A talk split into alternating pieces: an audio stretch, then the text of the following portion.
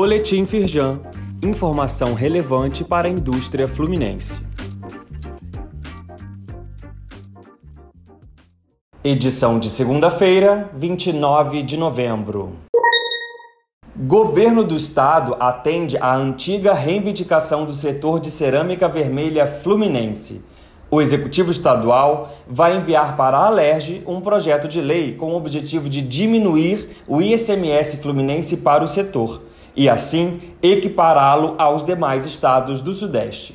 Henrique Nora, presidente do Sindicer do Médio Vale Paraíba e da Firjan Sul Fluminense, defende que a medida vai aumentar a competitividade das empresas do Rio de Janeiro.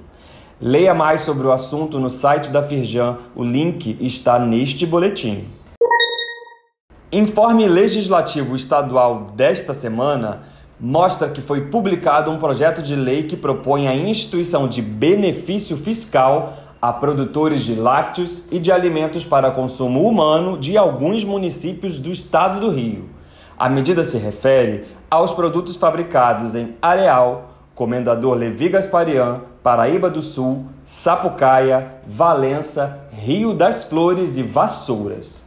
Já o projeto de lei 3320 de 2021 entra na pauta nesta quinta, dia 2, propondo a substituição do índice IGPM pelo IPCA na atualização das margens das concessionárias de gás canalizado. Confira o informe na íntegra no link disponível neste boletim. Rio de Janeiro sediará a conferência ambiental com a pauta da Agenda 2030. 30 anos depois da histórica Rio 92, o Estado vai receber mais um evento internacional da ONU para mobilização pelo desenvolvimento sustentável.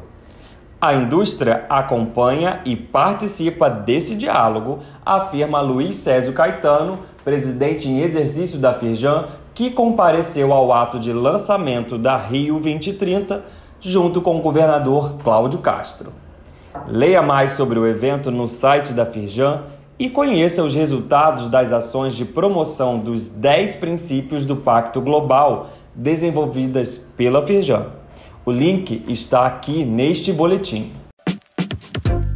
Saiba mais sobre essas e outras ações em nosso site www.firjan.com.br e acompanhe o perfil da Firjan nas redes sociais.